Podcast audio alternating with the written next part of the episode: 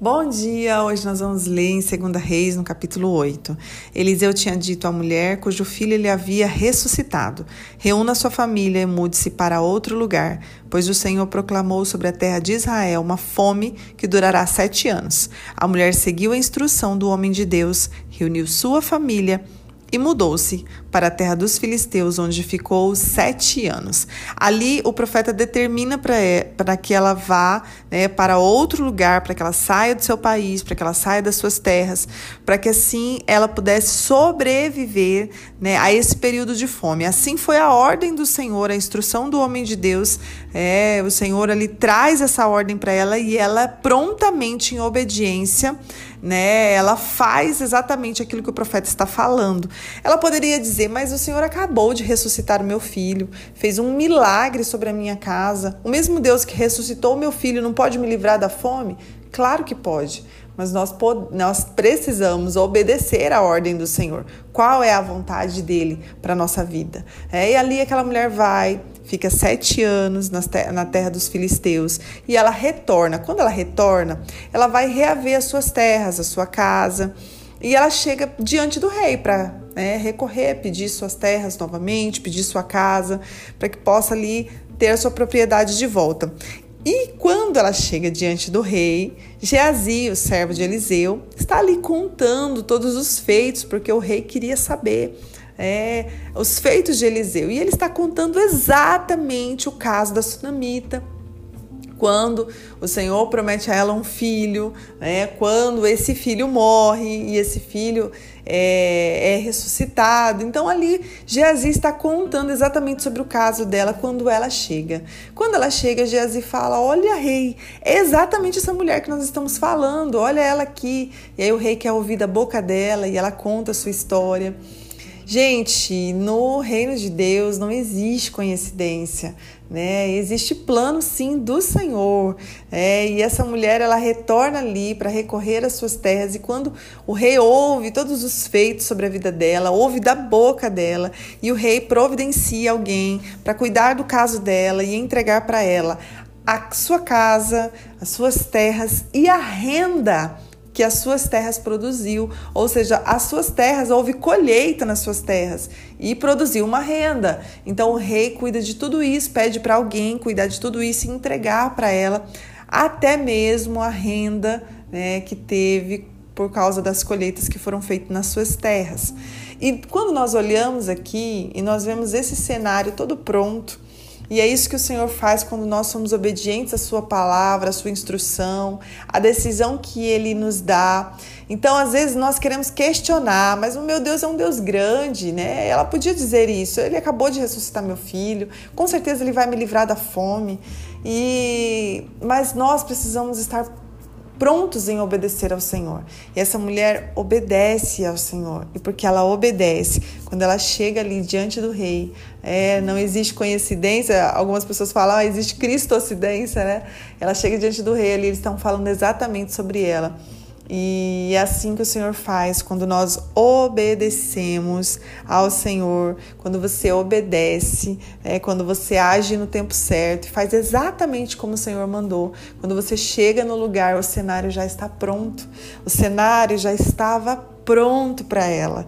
E ela chega ali e só toma posse de todas as suas bênçãos. Deus até prosperou as suas terras. Gente, Deus poderia ter mantido ela ali nas suas terras, na sua casa. A gente vê aqui que as suas terras produziram colheita. Então, o Senhor poderia sim sustentar ela e a sua família durante aquele período de fome. Né? Se houve colheita, é porque houve mantimento, é porque houve bonança, o Senhor prosperou a, a, a sua casa ali naquele tempo. Mas esse não era o plano de Deus. Não era o lugar que o Senhor queria ela.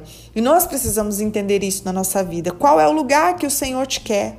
Qual é o lugar que o Senhor te quer? Deus conduz os seus filhos de um lugar para o outro. Nós vamos ver isso com Abraão, né? Quando o Senhor fala, ó, oh, sai da tua terra, da tua parentela para uma terra que eu ainda vou te mostrar.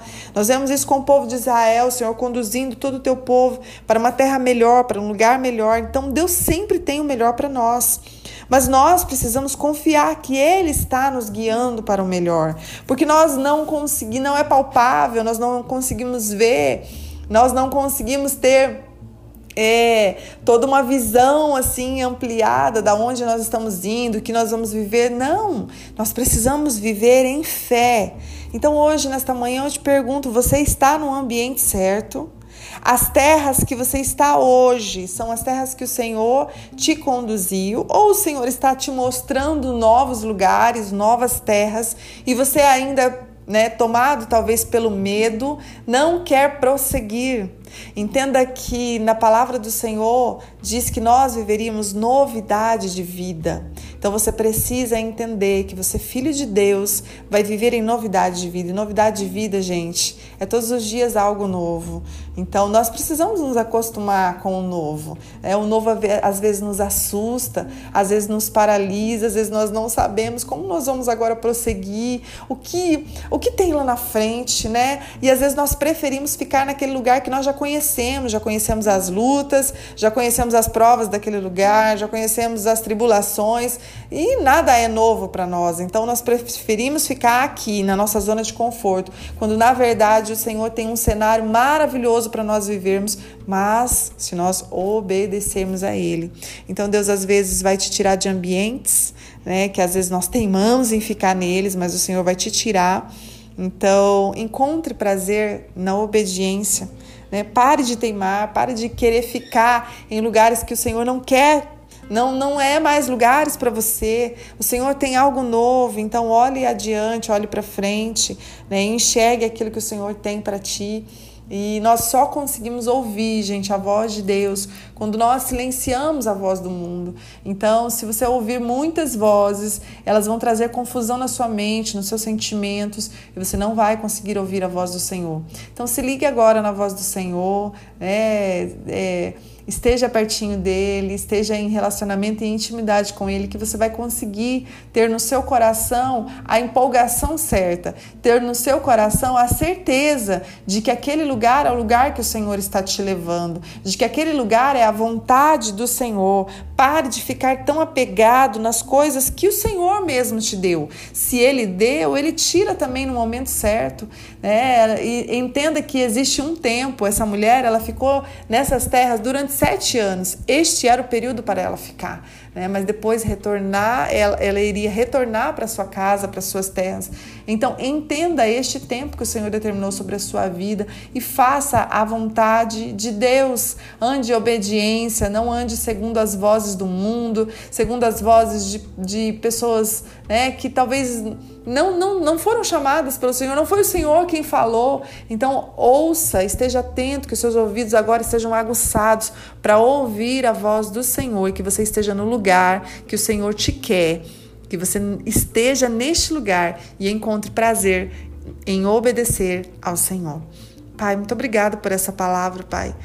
Ela traz tanto alinhamento ao nosso coração, Pai. Nos guia, Senhor, para o lugar certo. Traz no nosso coração a certeza de que este é o lugar que o Senhor nos quer. E se não for, Pai, Traz, Senhor, uma ousadia, uma coragem no nosso coração, na nossa mente, em tudo que há em nós, para que nós possamos nos mover, assim como o teu povo, Senhor, caminhava com a nuvem. Se a nuvem parava, eles paravam, se a nuvem continuava, eles continuavam. Pai, assim como o teu povo, Senhor, seguia a nuvem, seguia a tua presença. Nós queremos seguir a tua presença e a tua vontade. Então, seja a tua vontade na nossa vida. Que hoje fique bem definido nas nossas mentes, nos nossos corações, qual é a tua vontade para cada um de nós e que nós possamos obedecer e encontrar prazer na obediência. É o que nós clamamos a ti nesta manhã. Em nome de Jesus, amém. Deus abençoe seu dia.